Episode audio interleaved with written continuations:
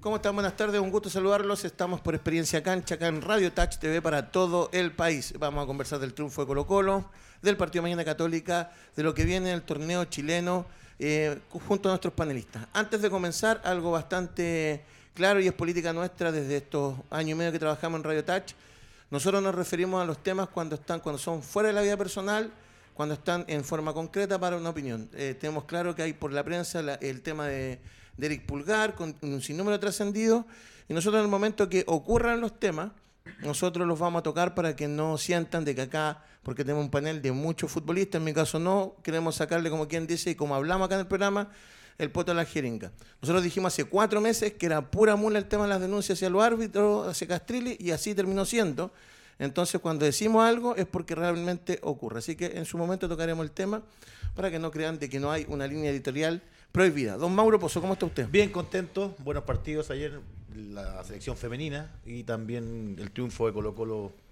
Entretenido, estuvo bueno, me, gustó. Marce Arias, ulala, ¿cómo está usted? Bien, y tú, vale. Muy bien, muchas gracias por la. Ayer me, ayer me reclamaron los del bloque que no había sándwich para ellos, pero después, como me ningunearon el pronóstico del partido entre los cuatro, no hay nada para los miércoles. O sea, para los martes. Bueno, conversemos, conversemos. Vamos a conversar. Don Diego Rivarola, un gusto tenerlo acá. ¿Qué tal? ¿Cómo están? Buenos, buenas tardes ya. Bien, un gusto estar ustedes nuevamente. Qué linda de acá, ¿eh? Don Rodrigo Meléndez. ¿Cómo está usted? Un gusto poder compartir con este lindo panel una vez más. Y don Alvarito Guerrero en los controles. ¿Cómo está ahí, Álvaro? ¿Todo bien? Bien, bien, ya descansado del viaje desde Chile. Ah, qué lindo. ¿Tú tienes los volúmenes a tu derecha, sí, Exacto, se agradece. No, no los voy a bajar, pues. Ya está bien. Ahí sí. Acá todo es normal, tranquilidad y todo el tema. Ahí sí, ahora sí. Nos vamos al triunfo Colo Colo. Rodrigo, ¿qué, ¿cómo viste el partido ayer de Colo Colo? Un buen triunfo. Buen mate trajiste, ¿eh? Sí, bonito mate. Ah, bueno. Buen triunfo, Ale. La verdad que categórico, con autoridad, eh, sólido.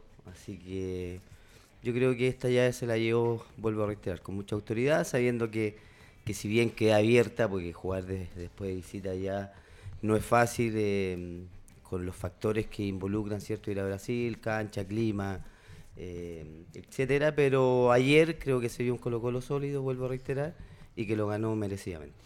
Diego, ¿pudiste ver el partido? ¿Qué te pareció? ¿Un triunfo importante ayer el de Colo Colo? Sí, claro, lo vi. Eh, muy importante. Creo que, como dijo Calule, con autoridad, eh, creo que Colo Colo fue muy superior. Increíblemente decirlo, porque la verdad que no pensamos que iba a ser así. Eh, yo creo que fue muy superior a, Internacional. Creo que se vio muy bien desde lo futbolístico, incluso hasta físicamente, se vio bien.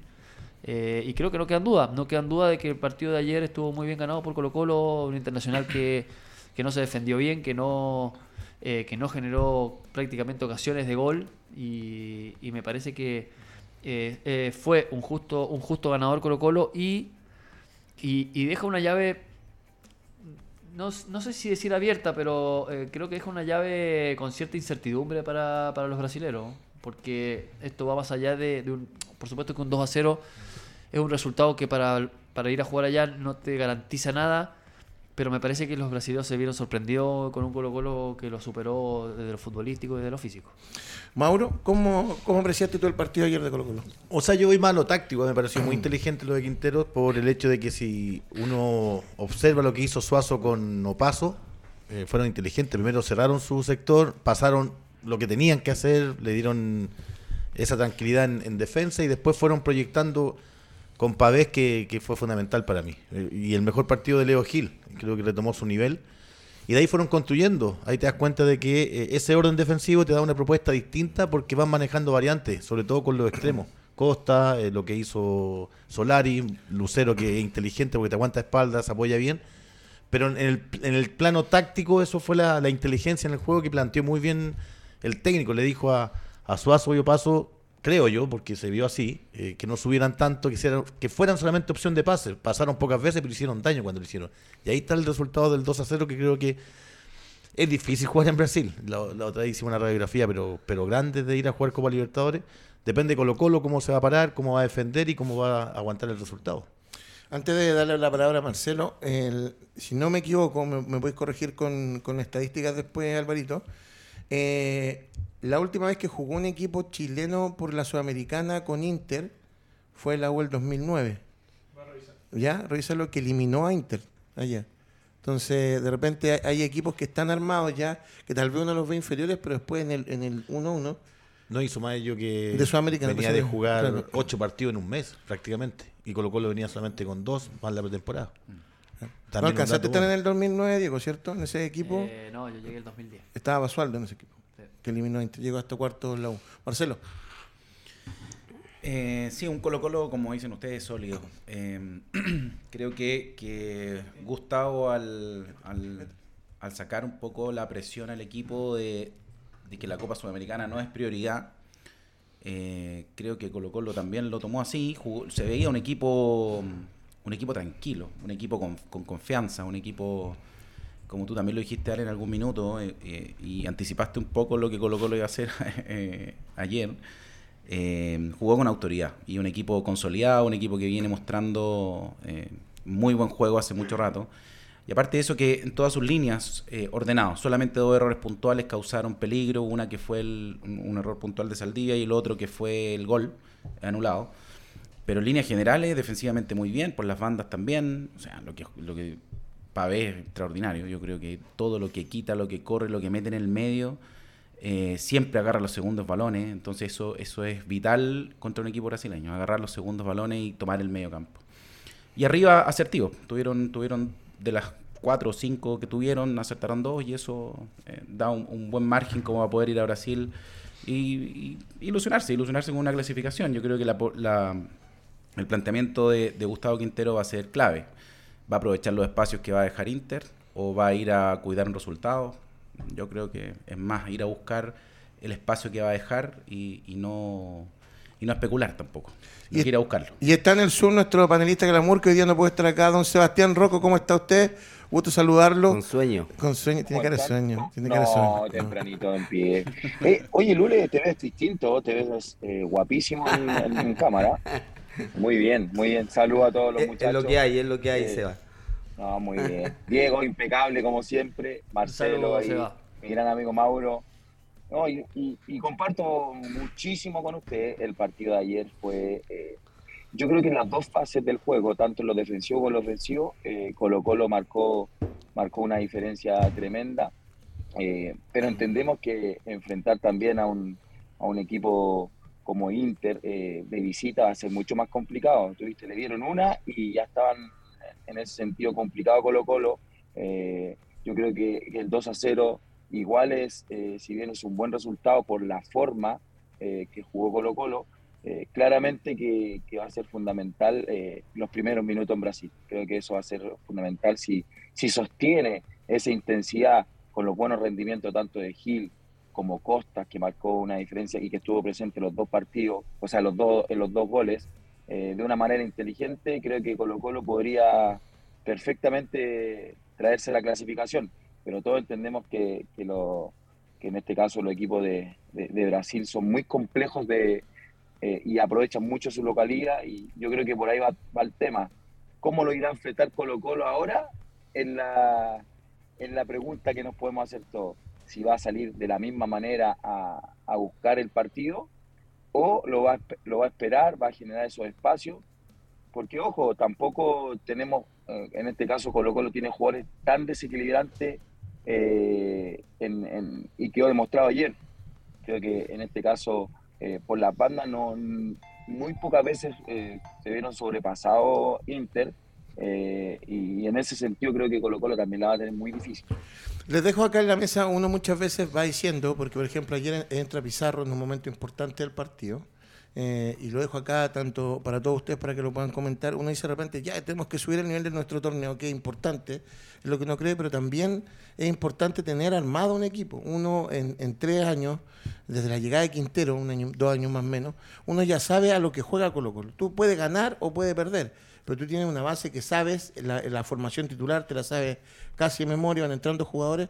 Entonces mi pregunta es, eh, ¿Es necesario ir incorporando más gente o ya en este momento hay que jugársela con lo que tiene Colo Colo? Ya partimos, Rodrigo, como lo es tú, Diego, y el equipo hay que darle tiraje como está nomás y ver hasta dónde se puede llegar y ellos para ellos pelear el campeonato. Bueno, yo lo dije ya la vez pasada, es importante obviamente poder contar eh, con variantes que le permitan a, Colo Colo mantener un nivel, eh, digamos, desde lo futbolístico y la idea que en la cual representa a Gustavo. Y creo que los muchachos han estado a la altura. Eh, tú bien lo dices, ayer entró Vicente con una claridad tremenda, eh, se plantó en la cancha, no le pesó ni un poquito, digamos, y en la situación y en el momento que entró, que muchas veces no es fácil. Y así sucesivamente a los que le ha tocado, digamos, cuando Gustavo ha requerido de ello, creo que lo han hecho bastante bien. Ahora, el por qué no más minutos es un tema sin duda del, del DT, pero vuelvo a reiterar, creo que la gente que tiene desde atrás, a pesar que es gente un poco más joven, está preparado y así lo ha dejado demostrar. ¿Cómo lo ves tú, Diego? Sí, totalmente de acuerdo. Eh, creo que si bien Quinteros este semestre ha optado no por poner muchos jóvenes, eh, porque ha encontrado el equipo, lo encontró el equipo en base a, a estos jugadores de un poco más de experiencia. Eh, me parece que ayer lo de Pizarro, bueno, yo creo que Pizarro es el jugador que más cerca está de tener la titularidad. Incluso es muy posible que le toque jugar de titular allá, mm. porque se lesionó Fuente. Entonces, eh, pero yo creo que ahí, ahí, ahí tiene eh, Quinteros tiene una tranquilidad con Pizarro porque demostró ayer y el, partido contra Temuco también eh, anduvo muy bien y, y, es un jugador que yo creo que le da tranquilidad a Colo Colo, a Quintero y, y, y también es una posibilidad más que le da de estos jóvenes que están saliendo y, es un arma más que, que, Colo Colo hoy tiene y la tiene que empezar a usar más. Sí, ese es el punto. Oye, eh, Mauro, con respecto a lo que dice Diego, y, seguimos lanzándolo ahí, de repente uno es como medio injusto con el fútbol chileno. Pues, por ejemplo, ayer Colo Colo gana con autoridad y en algunos momentos tú, tú veías también comentarios y se decía, no, es que el nivel de interés es malo de repente es como que no le puedes dar de cuarto, como que no le puedes dar el gusto en nada a, la gente de repente y uno va viendo que, que con un equipo bien estructurado se pueden hacer cosas. Y, el, el, otro día, ¿te acuerdas que hablábamos acá en el panel cómo jugar copas internacionales? Todos se creen Guardiola o quieren jugar como Klopp o, Bielsa o San Paoli, pero en su momento creo que hay que tomar los resguardos y, y saber apuntar hacia un, un esquema específico. O sea, tú hoy día de competir de igual a igual con un equipo brasileño, independiente del nombre, siempre va a ser difícil. De hecho, a Colo Colo lo dejó eliminado un equipo, un equipo brasileño. Entonces, eh, tal vez con otros pergaminos, pero con una diferencia de fútbol, fortaleza que, que, te manejó, el contraataque, te jugó como jugó Colo Colo versus eh, el partido de ayer. Entonces, ante ello, la inteligencia, lo táctico también tiene que eh, acomodarse a, a, los jugadores. Y ayer, te insisto, como empezamos recién a conversar, los dos laterales que uno ve que pasan permanentemente, ayer tuvieron la opción de ser primeros buenos defensores, cerraron su sector y ahí estuvo una tranquilidad y una comodidad táctica que les dio resultado. Entonces a veces puede ir avanzando. Se habla de que llega Lucho Suárez a, River. Eh, Parece ya no porque llegó Borja. no, si dicen que, puede, igual. pueden que lleguen los dos. Eh, eh, Neymar ya no sigue en el PSG. se dice que posiblemente pueda volver a Sudamérica. Entonces, si vamos a apostar con, con equipos que se están potenciando de muy buena forma, es difícil. Ahora, avanzar en los torneos internacionales también tiene un rédito económico, entonces también tienes que apuntar a eso. La medida también la puede hacer la diferencia de los entrenadores tácticamente. Exacto. Y, ese es un, tema y, que la gente entienda eh, cómo jugar, pues si ya cuántos años llevan sin, sin llegar a... Creo que Tapia fue el último, Tito Tapia, con Colo Colo, en, que llegó ya bastante avanzado. Tapia llegó a cuarto de final después de casi 20 años. Ahí está. Y después lo sacaron por fondo. Exacto. Y otro, otro técnico, hay, u otro equipo, ya no, no recuerdo. pero si por eso lo sacaron, dijeron. Sí, supuestamente. y, le dio, y le da resultados ese, Entonces acá, acá, la gente, acá y, y, con micrófono hay varios que, pum, vamos para adelante, vamos para adelante. No, pero me parece que Quintero, me parece que Quintero la verdad que no, no, no, no, es, no es, un, es un técnico que está arriesgando un poco, a más de lo normal. Yo ayer vi un equipo bien corto, un equipo agresivo, más allá que desde lo táctico defensivamente estuvo bien parado siempre, siempre trató de, proponer ante un rival que en el papel todos creíamos, sabíamos que era superior. Y así todo Colo Colo no salió a esperarlo, salió a atacarlo y yo creo que eso también sorprendió a los jugadores de Inter y eh, a su técnico y, se vio bastante bien Colo Colo en ese sentido. Un equipo, yo, insisto y, en Marce y lo que hablamos, uno se sabe la formación de memoria Colo Colo y fíjate que si tú ves en los últimos años, encontrar formaciones de memoria en los equipos es muy difícil. Si tú ves algo, por lo menos en plan de juego que se parece, eh, uno sabe lo que juega Cobresal. Por ejemplo, tú dices, Cobresal, ¿cómo jugar? jugar? Hay un plan de juego constante, pero acá encontrar que alguien tenga una misma línea cuesta. Y eso es bien meritorio Colo Colo, independiente si gana o no gana. Es como Unión Española también, que tiene una línea con los jóvenes. Y eso te va haciendo estar arriba. Son los procesos procesos y al final los procesos marcan, los procesos generan resultados, eh, dar, darle tiempo, el, el tiempo que el equipo necesita, el tiempo que la formación necesita, el conocimiento de los jugadores, que entre un, que entre un Vicente Pizarro y, sus pases directos, sus pases hacia, hacia adelante. Yo de, verdad que conté, no sé, de 10 pases de Vicente, los 10 son pases profundos hacia adelante, buscando la ofensiva, o sea, el, a los delanteros, no, no es como llegar y empezar a jugar para atrás, ni con, ni con, ni con Brian. Entonces se, se, nota que hay un que hay un trabajo y hay una constancia. Yo creo que eso es eso es la base hoy día de Colo Colo que se puede plantar como se plantó con River acá, jugando un muy buen primer muy buen primer tiempo. Eh, así que no, da para ilusionarse como, como decía ahí eh, Rodrigo. Tú estuviste en los, en, los procesos eh, exitosos de este país, que también tuvo Diego con, con el tema de la pero tú estuviste con equipos que peleaban. ¿Cómo se evita? quiero ser el malo de la película yo acá. Ya sea el malo. De la película, ¿eh? una vez más. Quiero ser el malo de la película. Dale, dale. Pero disculpa que te interrumpa. No, no hay problema. Eh, pero también, también de los procesos tenemos que ver y analizar también si el proceso, como decís tú, y se ha cumplido con a cabalidad en, esta situación. ¿Qué pasa con lo, con lo de tres cuartos hacia arriba? ¿Tiene recambio? A mi parecer no, del nivel que hoy está. En el medio, en el medio sí, te puedes encontrar con un poco más de variantes eh, te puedes encontrar con un Vicente Pizarro, que es un distinto a Fuentes, pero también tenemos que considerar que la intensidad que tiene Fuentes es distinta a la de Pizarro. O sea, Pizarro ganando 2 a 0, claramente que se va a ver mucho mejor porque el equipo va a tener una posesión mucho más eficaz en, e, ese momento. Eh, tenemos un jugador eh, igual que Fuentes con esa intensidad donde tienes que ir a Brasil y tienes que morder y tienen que mantener esa intensidad que dice Diego recién, de tres cuartos hacia arriba yo no veo un, reemplazo de, entre comillas, de Solari, que para mí no hizo un buen partido. Eh, de, de, Costa tenemos un recambio en esa zona, tenemos un recambio eh, del, del, 9. Yo creo que no, yo creo que eh, en este caso... Por eso llegó a usar. Por eso llegó a usar. y por eso quieren otro delantero más. Exacto. Un 9 Por eso, pero hoy día Colo Colo no los tiene a un nivel donde, porque tampoco nos podemos ver, o sea, vemos a, Vicente Pizarro en un nivel alto cuando le toca jugar. Pero de tres cuartas arriba no hemos visto ningún otro jugador yo, que marque una eso eso lo hemos hablado. Eso lo yo discrepo un poquito, Seba, ahí sabiendo y, entendiendo, digamos, y, vuelvo un poquito atrás de, lo, de, los jugadores que les tocó participar en el torneo pasado en un momento complicado de Colo Colo. Eh, yo creo que sí los tiene. Ahora, el por qué no más minutos, vuelvo a reiterar, es un tema del DT. Pero te puedo mencionar a Volado, que es un gran jugador, potente, rápido, que, que, que, por, lo general tiene esa, esa, esa capacidad de, de, abrir la cancha, ¿cierto? darte amplitud. Oroz, que hizo un gran torneo en primera vez, que por eso hoy eh, está de vuelta y tiene eh, la posibilidad de pelear, digamos, hoy día un puesto. Zavala, que lo trae obviamente Gustavo porque es un tipo que también te entrega alternativas válidas por fuera. Entonces, hay.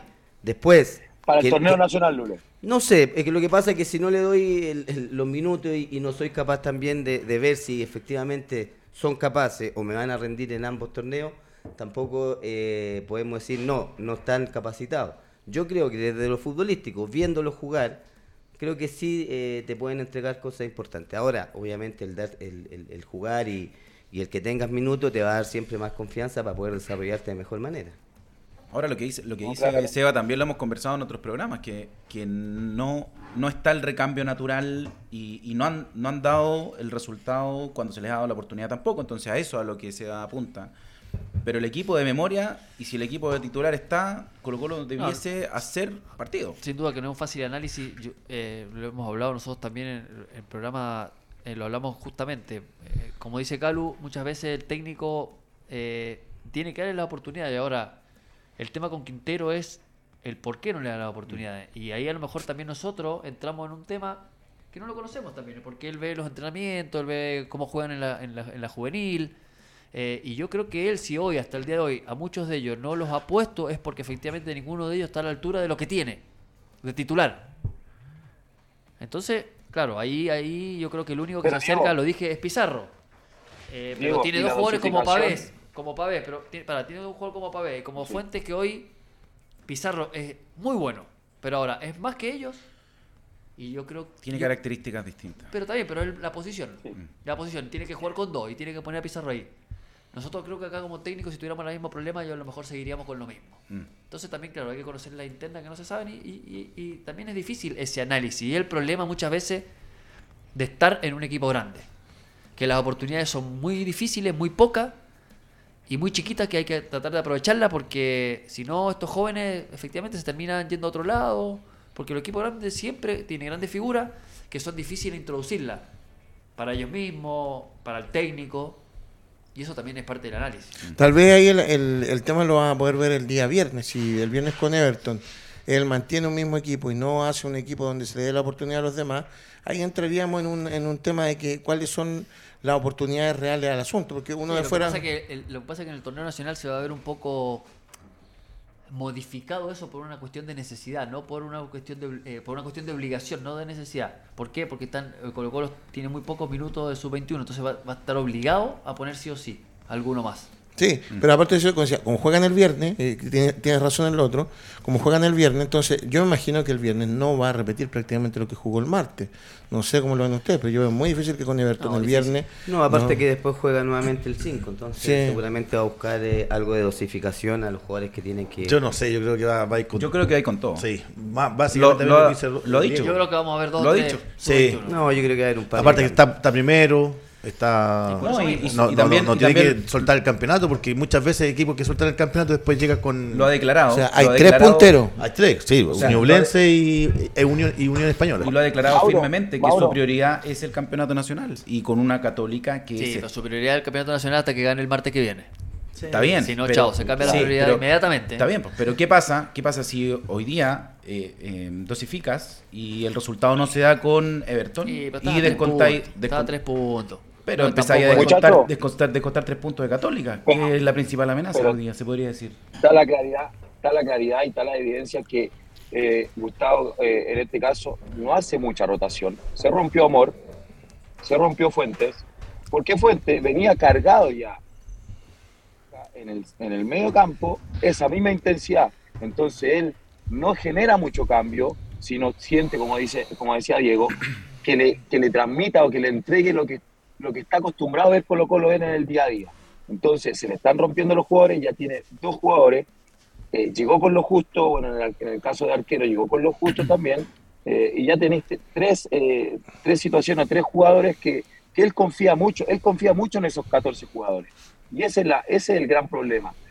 Siento yo que no les da la, la posibilidad a los más chicos, es por eso, porque, porque no le entregan esa intensidad que él busca.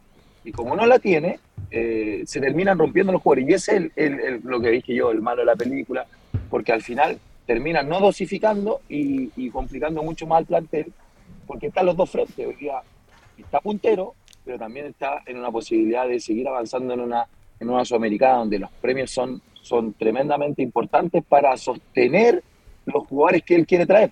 Entonces él también está fijándose eso porque hasta la cuarta fecha, si no me equivoco, puede traer jugadores. Entonces lo más probable es que el, que Colo Colo le ha dicho, pasamos esta fase, te traemos los dos jugadores que te faltan.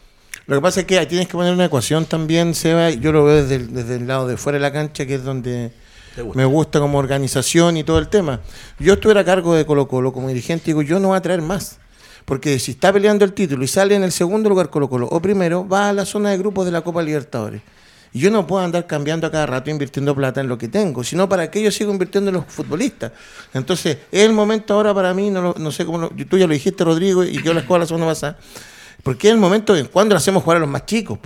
O sea, si no es ahora, eh, hay que elegir, porque si no, ¿cuándo van a entrar con responsabilidad? Nos vamos a quedar siempre con ese signo de interrogación, porque todos apostamos que la llegada de, de Juan de Vélez va a ser superior a lo que tenemos con volados, que constantemente lo postergan, a Zabala. Entonces, yo no sé, yo no sé ahí cómo, lo ven ustedes. Es que yo apostaría a dejar lo que hay nomás. Eh, volvemos a lo mismo, un poco a lo mismo, Ale, porque es lo que dice Diego. O sea, todos acá opinamos, creemos que tiene, digamos, eh, un recambio importante, pues los chicos lo han demostrado y los jugadores que le ha tocado en su momento, ya sea los minutos que, que, que lo hayan puesto, han demostrado que tienen las capacidades de estar. Ahora, el por qué no están, como lo dijo Diego, más allá y no nos podemos interiorizar ni meter a el por qué Gustavo no lo hace. Pueden haber muchas aristas, ¿cierto? A, que... mí, por ejemplo, no me entra en la cabeza que un técnico, ¿no? Que tiene que ganar y quiere ganar, no quiera meter, no sé, a, Pizarro, por decirle una cosa, o Oroz, eh, siendo mejor jugador que el que tiene. Sí, Yo creo que el técnico va a poner al mejor jugador que él tiene y hoy considera que los jugadores jóvenes no están a la altura, para mí. Por ahí va el tema. Para mí, no están a la altura, por más que sean buenos jugadores, y yo lo encuentro muchos muy buenos jugadores. Pero jugar en Colo Colo en la U Católica siempre necesitas no solamente ser un buen jugador, sino muchas veces espacios, lugares, momentos. Y hoy a lo mejor no es el momento, lamentablemente para los jóvenes. Y lamentablemente Colo Colo hoy y Quintero tiene el aval de un buen andamiaje, de, de, de, resultados que lo avalan. Nos guste o no nos guste. y la Copa Chile no, no olvidar que estos jugadores lo salvaron del descenso. Sí, está bien. Los jóvenes lo salvaron sí, está bien, pero, pero, pero... En un momento complicado donde él agarró y dijo, si a mí yo llego a descender, ¿qué me van a decir si yo participé con jugadores jóvenes y todo? Hoy día que está jugando bien, andando bien. Este, son las jugadas que se juegan los técnicos muchas veces. Son las jugadas que se, se, juegan los técnicos también. Sí, al final son los que ponen la cabeza en la guillotina. Bueno, eh, buen triunfo Colo Colo, en eso estamos todos de acuerdo y es un paso importante. Así que a esperar la revancha el próximo martes, que sería bien potente, que pasaría a cuarto de final Colo Colo en el caso de eliminar a Inter. Entonces ya es una zona absolutamente y la llave que viene y la llave que viene después si es que pasa también no hay brasileño ni argentino eh, Melgar o Cali. Cali Deportivo Cali. No, después, es que después esta llave es muy accesible para, muy accesible. Eh, esos dos equipos son difíciles. Melgar en altura, ojo. No, está bien. Y Cali, está bien, pero está Dudamel y está el, equipo de Alvarito, que ya está esperando hay que Melgar, ojo, Melgar dejó afuera Racing, un Racing que venía con una racha importante años jugando los mismos jugadores en Melgar, hay un delantero eh, Cuesta, lleva mucho tiempo jugando en ellos. Hoy día puntero también. no un equipo fácil. Pero la sombra de los equipos potentes argentinos y brasileños también se sale un poquito. Sí, sí, quita un poco de nos vamos. Ahí está como dice Marcelo. Complejo Deportivo Mundo Sport, Avenida del Líbano 5001, Macul. Acá es donde me gusta porque Alvarito tiene que estar corriendo para poner los, los auspicios. Avenida del Líbano 5001, Macul, cancha de pasto sintético, arriendos, salones de eventos. Se puede casar incluso ahí usted, don Mauro Pozo, en los salones de eventos. Todo para que usted la pase bien. Complejo Deportivo Mundo Sport. Eh, Garajes Doria, siempre con nosotros acá, Garajes Doria ahí atento para que nosotros podamos reparar nuestro vehículo. Siempre con nosotros, Garajes Doria. Cuando usted tenga un problema, vaya a Garajes Doria en San Ignacio 858 Santiago. Horario de atención, lunes a jueves de 8.30 a 18 horas, viernes de 8.30 a 16 horas. Me lo aprendí de memoria porque no veo. Entonces, pero muy bien, Garajes Doria. Eh, Buses Mallorca también junto a nosotros. Ahí usted necesita un viaje, va ahí con, con la gente de la de el adulto, el de la eterna juventud, cuando sacan ahí de paseo a todos los los, mayores ahí, puede usted arrendar buses mayores que lo van a estar acompañando por todo el país. Y si usted quiere el mejor sándwich, el mejor tapadito, Vele Uralá, que está siempre con nosotros. ¿Ubicado dónde, Marcelo? Caletera Quilín 5293. Esto en la comuna de Peñalolén, donde vive ahí don Diego. ¿Sí? Ahí cerca, ahí vamos a pasar. No. Grande Diego, ahí te esperamos.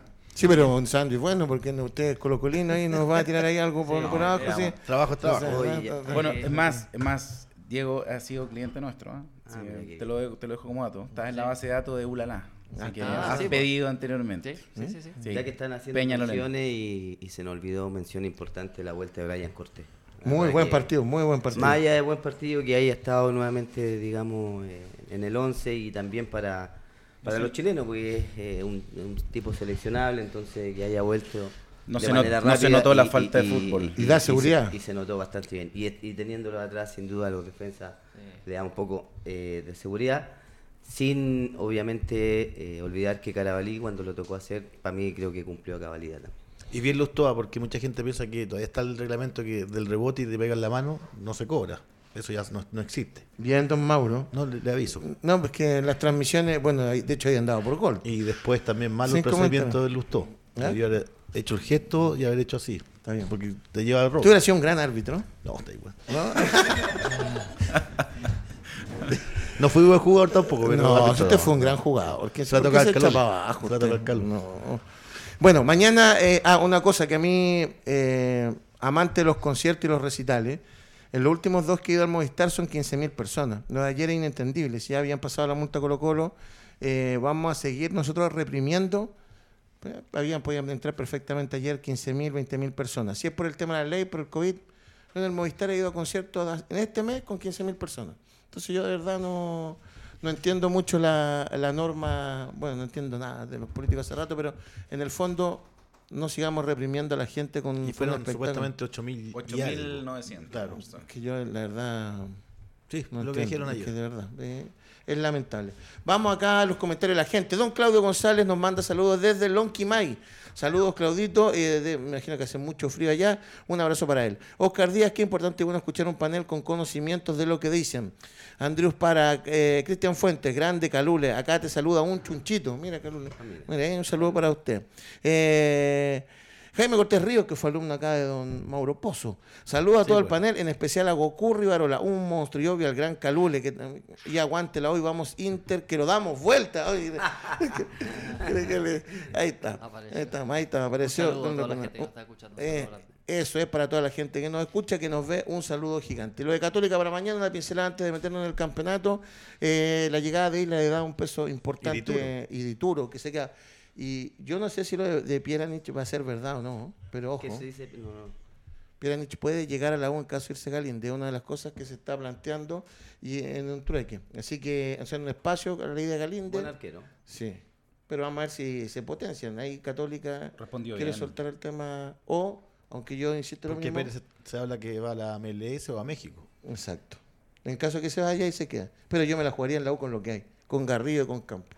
Ahí, claro. Hoy día hubo oferta por, por Galíndez, ya formal. Sí, ahí, ahí y no lo- la aceptó la U. Y ahí vamos, vamos a verlo para acá. Católica, la llegada de Isla importante. Sí, sí, sin duda, te, te da, le da un peso importante a, primero al, al- al fútbol chileno, ¿cierto? Después a la Universidad Católica. De hecho, lo dejó demostrado el partido pasado, que hizo un, un gran partido en Copa Chile y, y, y quedó demostrado que todavía obviamente le puede entregar bastante por esa banda, aparte un conocimiento importante que tiene con el Chapa.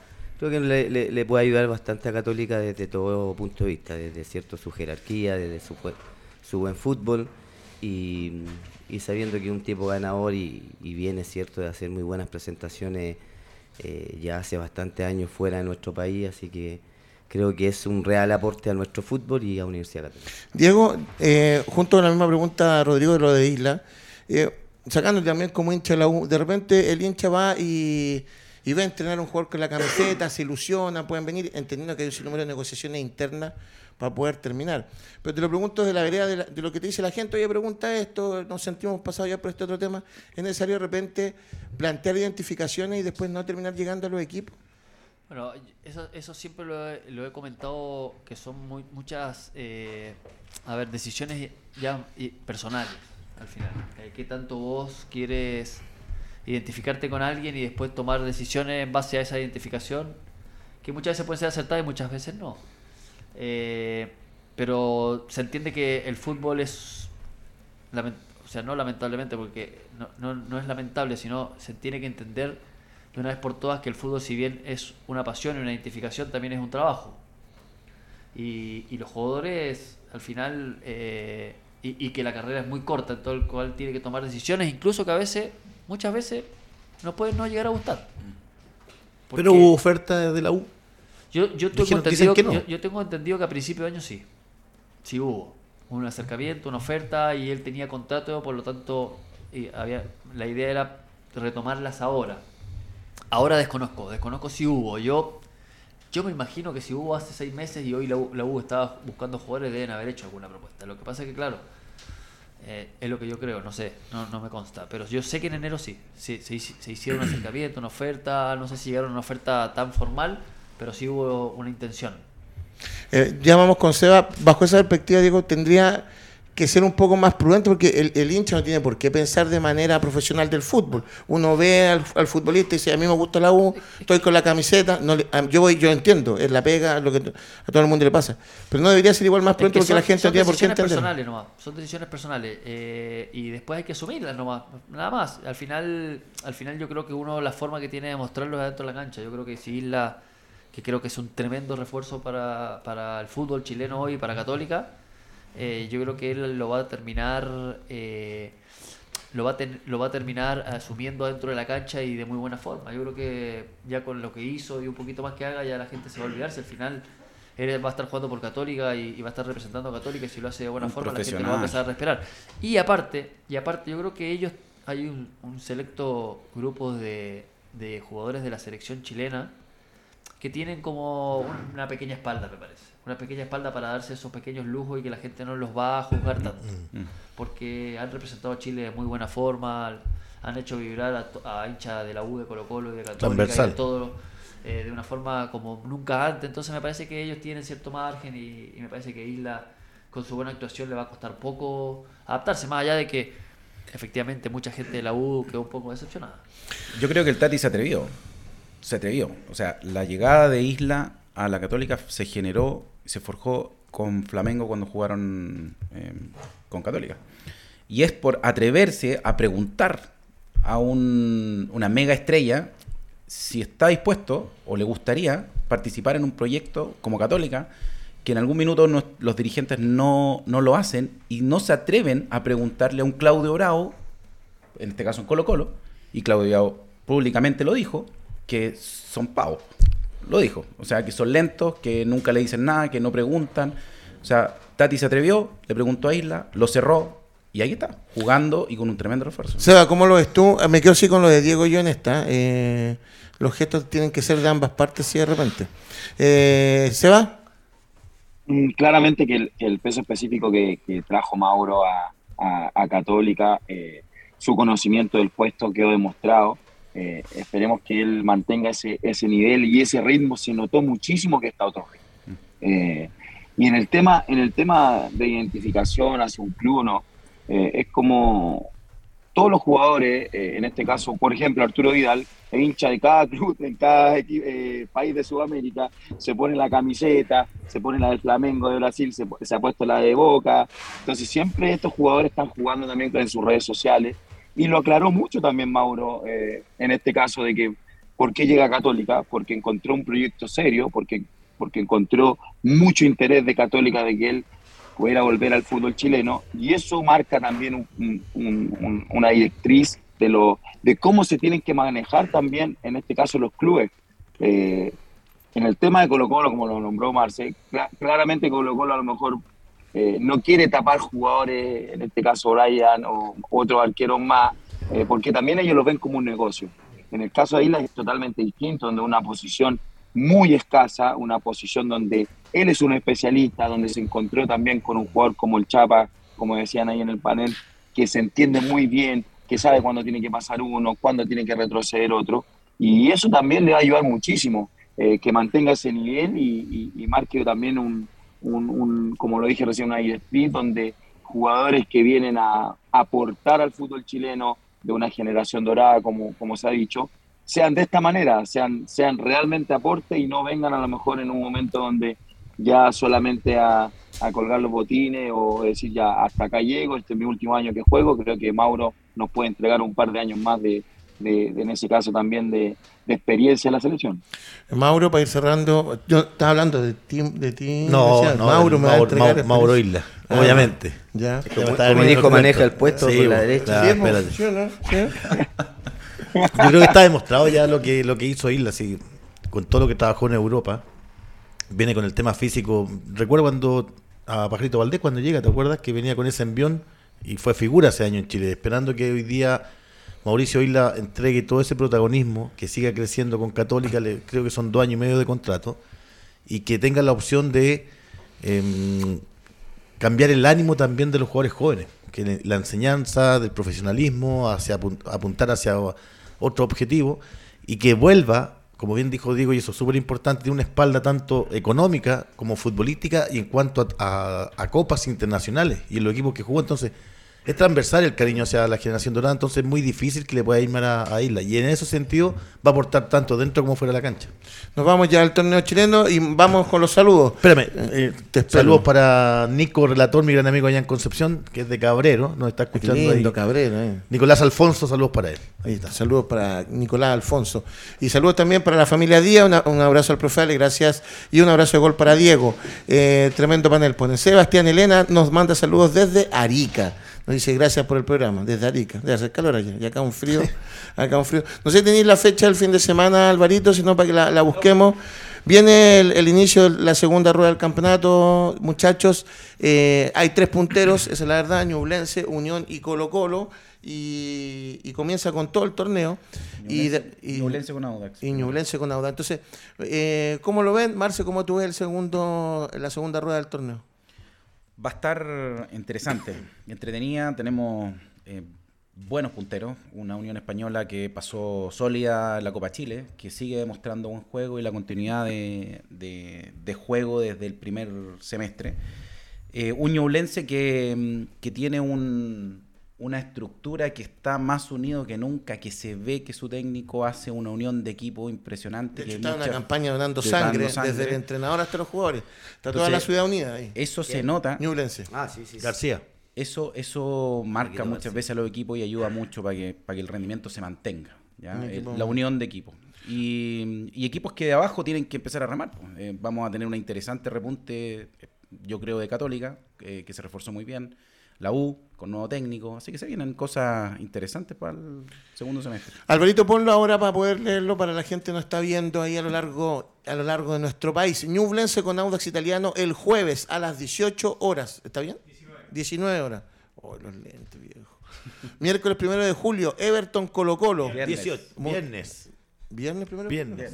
Viernes. Está bien. Miércoles, miércoles 18 horas. Viernes. Oye, ¿qué me pasa, viejo? Viernes, Everton Colo Colo. Sábado, Palestino con Unión Española, 15 horas. Universidad de Chile con La Calera, 17.30 horas. Huachipato Curicó, que buen partido ese, 20 horas. La Serena con O'Higgins en la portada. Universidad Católica Coquimbo.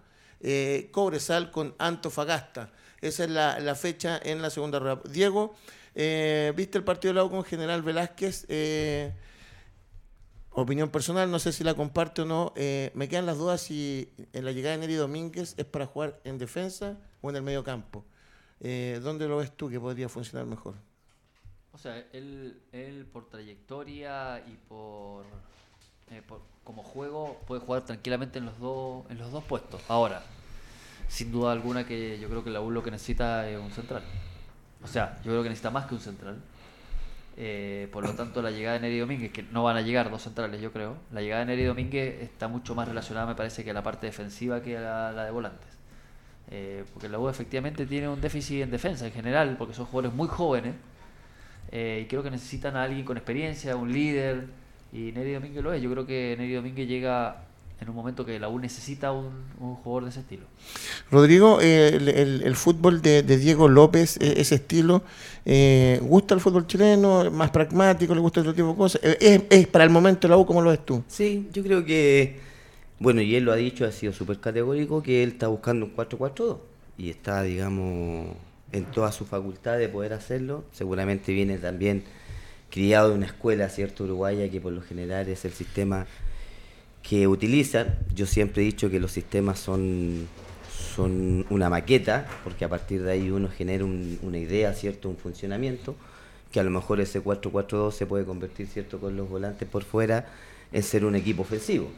Pero, pero sí, se nota que obviamente él está enfocado en primero darle una seguridad al equipo y que lo ha dicho digamos, en todas sus letras y a partir, obviamente, darle un orden, una seguridad defensiva, empezar un poquito a, eh, ser un poquito más protagonista. ¿Tiene plan B para ese sistema, Galú? Por lo demostrado en Copa Chile. Que, es lo que obviamente eh, eh, quiere el hincha la U, obviamente, o el hincha de los equipos grandes, ¿cierto? Que sean protagonistas, que sean equipos más ofensivos, pero, pero bueno, comparto un poco porque creo que no ha tenido la solidez suficiente, de acuerdo también a lo que dice Diego, una defensa con mucha gente joven que por ahí te ha costado el, acoplar, digamos, esta, esta nueva idea que, que, fue conformada, digamos, este equipo eh, con, gente joven, seguramente con, con un proyecto más a futuro.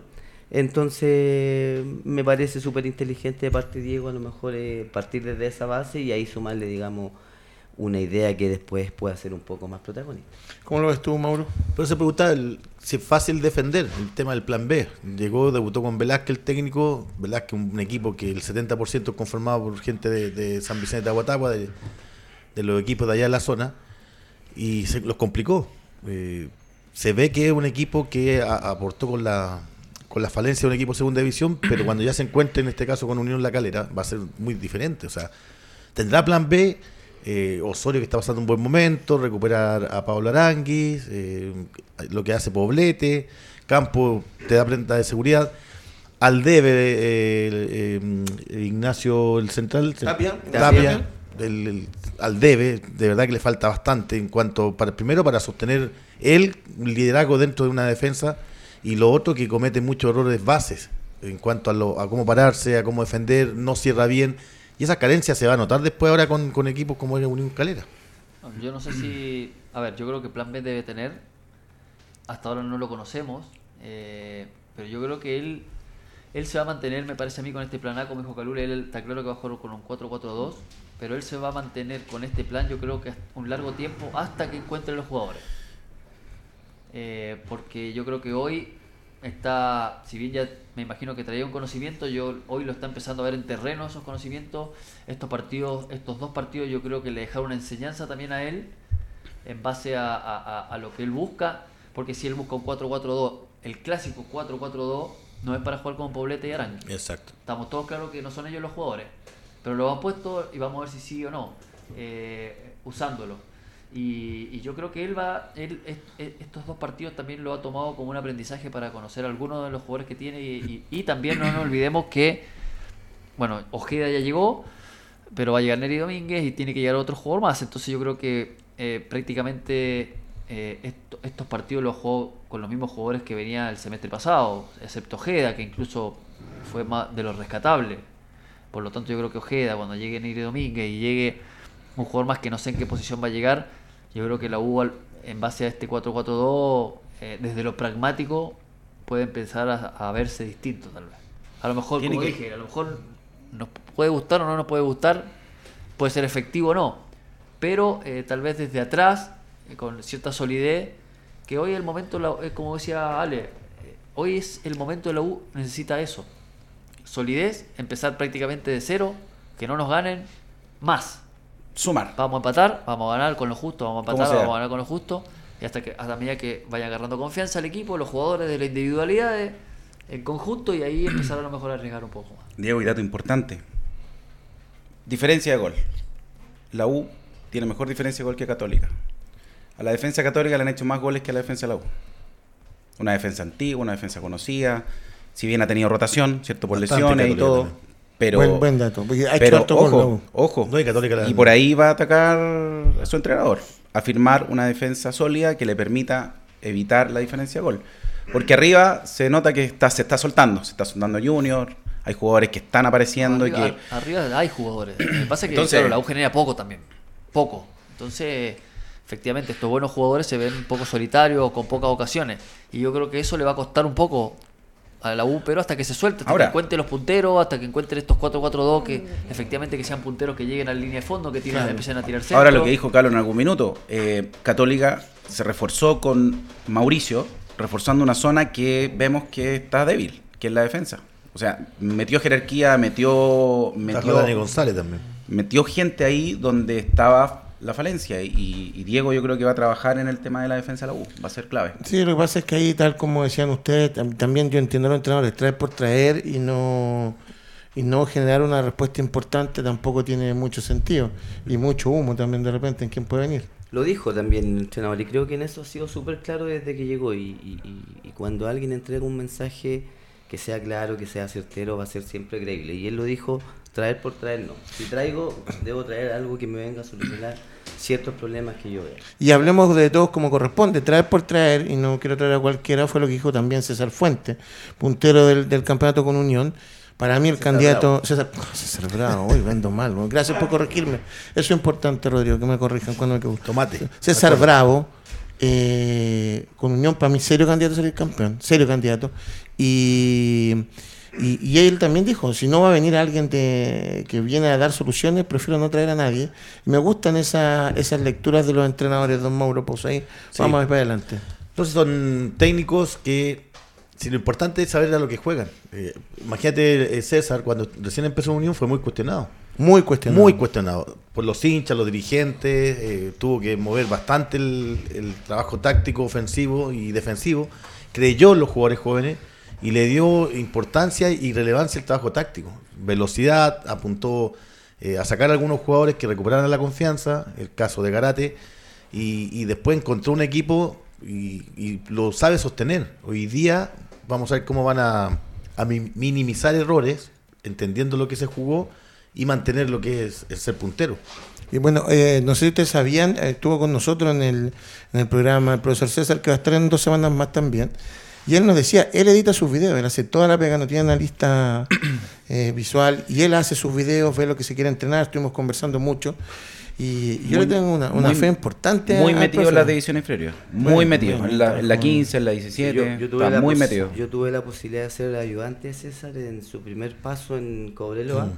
Y un tipo súper metódico, súper eh, dedicado. Y, y, efectivamente es así. Yo doy certeza de que él edita su, su video, qué es lo que quiere de sus equipos, qué es lo que va a mostrar, claro. ¿cierto?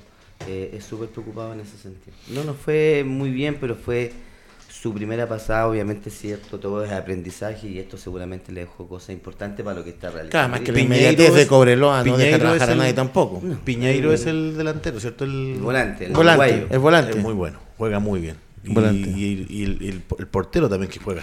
Ojo, y pido disculpas porque me olvidé el nombre, el, volante que viene de Perú, que está en la selección también, que fue el que hace el gol del empate en el último partido que jugó por el Campeonato Unión. Entonces, ¿Ah? Se fue así. Se fue ahora. ¿Se, se fue, Hurtado, se fue. Así que, ojo con eso y ojo que va llegando. Ojo con Guachipato también. Muy buen equipo. Mario Salas lo tomó. Tampoco hay refuerzo en Guachipato. Y lo empezó a repuntar. No Hoy día está quinto. Y un real difícil. Por eso Cancha se fue un partido con Curicó. Con Curicó ahí, con Curicó que todo calladito ahí con el profe Muñoz. Así que. Los dos delanteros que tiene Mario Salas, Masanti y Cris son una Pero Chris Martínez había perdido la titularidad. Yo no sé por qué nunca llegó un equipo grande Chris Martínez. No sé. Se fue a México. Estuvo en México después fuera. de San Luis, ¿no? Sí. Se fue para allá, ¿no? La verdad que... El, central derecho es muy bueno, juega muy bien el central derecho. ah, está Rocco. Ah, todavía está el CEO. Me posibilidad la palabra ahora, pues, puta. El central derecho de, de quién, de Guachipato. El mejor. ¿Cómo? El central derecho Guachipato. Como, como, el volante, como los volantes que, el Rocco bueno. que vienen en la sub-21 de Cobreloa. Pero querí, pe, querí decir el Rocco que sale jugando, ¿no? ¿Ese? ¿Alguien sabe qué edad tiene Masanti? sí, ese. ¿Masanti saben qué edad tiene? ¿O no? Eh, 24, si no me equivoco. Lo vamos a buscar acá. ¿Cómo ves tú eh, en la segunda rueda, Seba? ¿Qué equipo te llama la atención? Eh, ¿La parte de arriba, en la parte de abajo? Me, me llama mucho la atención, eh, más que nada, la, la forma eh, que ha sostenido en el tiempo en Ñublense. Si bien Unión ha sostenido también un, un, una regularidad, creo que, que Ñublense eh, le mete un poquito más el tema, también la forma, pero también la intensidad no la ha bajado. Entonces, ahí yo creo que también tiene un, una ventaja. Yo creo que tanto los técnicos que han llegado en este torneo, eh, es lo que buscan primero, eh, es, es, la forma que se, que se vea un equipo claro, como lo dijo Ale en el comienzo, ya sabemos lo que juega Cobresal, ya sabemos lo que juega eh, Guachipato, ya sabemos cómo juega Ñublense, todos los que están arriba ya sabemos cómo juega. Ojo con Curicó también, que tiene jugadores que también pueden ser eh, importantes en esta segunda parte del torneo, pero, pero Católica, Católica va a ser también, no sé si la alcanzará para pelear el título, pero sí en, en, entendiendo de que va a mejorar muchísimo con las incorporaciones. Eh, para mí va a ser muy complicado que le puedan quitar el, para mí va a ser campeón Colo Colo eh, por, por todo lo que implica este torneo para ellos eh, y yo creo que también eh, va a ser fundamental lo que lo que vaya a mostrar la U. Si su forma o lo que tiene o lo que decían ustedes ahí eh, ya tiene claridad del sistema pero la forma que se vea clara creo que va a ser fundamental para que ellos puedan conseguir a lo mejor meterse en alguna copa y que permita nuevamente que la U lo volvamos a ver donde, donde este último tiempo ha estado muy, muy extraviado también. Sí, el, ahí bueno van a empezar la apuesta este fin de semana, así que ahí vamos a ir viendo. Ya cerrando, Diego, eh, el campeonato comienza, ¿crees que se le está dando la importancia que corresponde al campeonato? Eh, ¿Hay posibilidades de que crezca? ¿Cómo lo ves tú? Bueno, yo creo que la llegada de refuerzo, como usted, bueno, como estamos comentando acá, los equipos están algunos reforzando bastante bien. Eh, hay algunos equipos que han mejorado su rendimiento, por lo tanto ya efectivamente eh, ya pasó la primera parte que es donde donde algunos equipos generan dudas, y otros generan certeza, y pero esta segunda parte ya es de definición. Entonces ya, ya todos los equipos vienen mentalizados a mejorar las cosas que se hicieron mal y los que venían bien a seguir el mismo tranco, ojalá. Entonces yo creo que acá se empieza a equiparar un poco más el torneo. Yo creo que vamos a ver un semestre, al menos creo, mejor que el semestre que pasamos. ¿Cómo lo ves tú, Rodrigo? Sí, equiparar, como dice Diego, y también eh, importante señalar que todos se juegan algo. Obviamente algunos por la parte alta de la tabla, otros por no descender, eh, como, como se puede decir, así que seguramente vamos a ver un torneo mucho más atractivo de, lo que vimos en la primera parte. Para no equivocarme, desciende uno solo, ¿cierto? no, dos, ¿o no? Sí, por, promedio, por promedio y por... el torneo pasado descendía uno y el otro era medio cupo. y ahora hay medio cupo, porque ahora, la, Ojo para verlo bien. Eh, ¿Cómo va el segundo, la segunda rueda, Mauro? Básicamente, bueno, hablamos de los equipos que están arriba, pero preocupa lo de Antofagasta, lo de Serena, Audax ha tenido un repunte, pero eh, Coquimbo, es ahí los equipos donde deben tener un, una alerta bastante potente y no han traído jugadores de tanto renombre. Eh, si bien se han, han llegado incorporaciones, vamos a ver cuál va a ser el funcionamiento. Ahí lo, lo de Graf en Coquimbo, yo no sé si o hay un, un aguante o no se quiso ir. Me, me extrañó todo, sobre todo los últimos, los últimos partidos. y está complicado por, por el promedio, por, por, cómo está jugando. número de cosas. Exacto. Marcelo, ¿tú dónde quería el diente? Y... Yo creo que está bien eh, repartido. Va a estar entretenido en la parte de abajo, porque tienes equipos donde están muy cerca los puntos. Si viene Antofagasta el que está más lejos, pero tienes una Serena, tienes un Coquimbo, Calera que están ahí. En la parte media, entre los 20 y los, los 14 puntos, hay por lo menos 4 o 5 equipos que van a pelear, pegarse el salto sobre los 20 puntos. Y tenemos 7 equipos que están sobre 20 puntos a, los 3 punteros. Así que va a estar muy apretado, muy apretado y muy entretenido. Bueno, para ir cerrando de mi parte, lo que más me entretiene. Los dos últimos descienden, ¿viste? Muy gracias, muy bien. en este caso sería Antofagasta y Coquimbo, 11 y 12. Ya, porque sube uno solo. Claro. Dos, como te decía Carlos. volvió, uno directo y el otro juega una liguilla. Entre ellos, muy bien. El segundo espera al, al, ganador de la liguilla del tercero al sexto, Bueno, para mí lo importante en los tres primeros lugares, los tres entrenadores tienen estilos distintos y eso llama, hacía mucho tiempo que no veíamos que no fuesen de la misma onda, ni Gustavo Quintero, ni César mm. Bravo, ni eh, el profe García, que son ahí los que están ahí dando, ex flaco. Así que, eh, Alvarito en los controles, Diego, gracias por haber estado hoy día con nosotros. Se nos pasó volando en el programa ahí a la, una de la tarde. Rodrigo, gracias. Gracias a usted. Y cabe señalar, volviendo un poquito y para terminar, porque mucho hablamos, ¿cierto?, de los juegos ofensivos y en el fútbol va todo de la mano. Si atacar es una virtud, defenderlo también lo sí. eh, Mauro Pozo. Que traiga hierba y el mate, me quitó de hierba, como siempre. Hierba mate. Ahí, que compre en el Matero Pozo. Y don Marcelo, gracias Muchas gracias, Ale. Invitar a todos ahí a Pele Ulala, Peñarolén. Seba. Seba. Seba. Sebita, Rocco, gracias por estar con nosotros. Se, cumpleañero. hermoso, hermoso de negro todos. ¿Está de cumpleaños? Cumpleañero estuvo Seba, estuvo cumpleaños la semana. Gracias, Ale, por. No, y le agradezco a Ale por el mensaje que me mandó por internet. Un gran abrazo. No sabía. Oye, yo también. Es que generalmente uno cuando no sabe el cumpleaños del otro lo invitan, pues. entonces ahí uno puede ver el tema. ¿Ya? Eso. Saludos, Seba. Ya. No, yo no, yo no hago asado. Nos vemos ahí, muchachos, que estén súper bien. Un abrazo gigante a todos. Chao, nos vemos.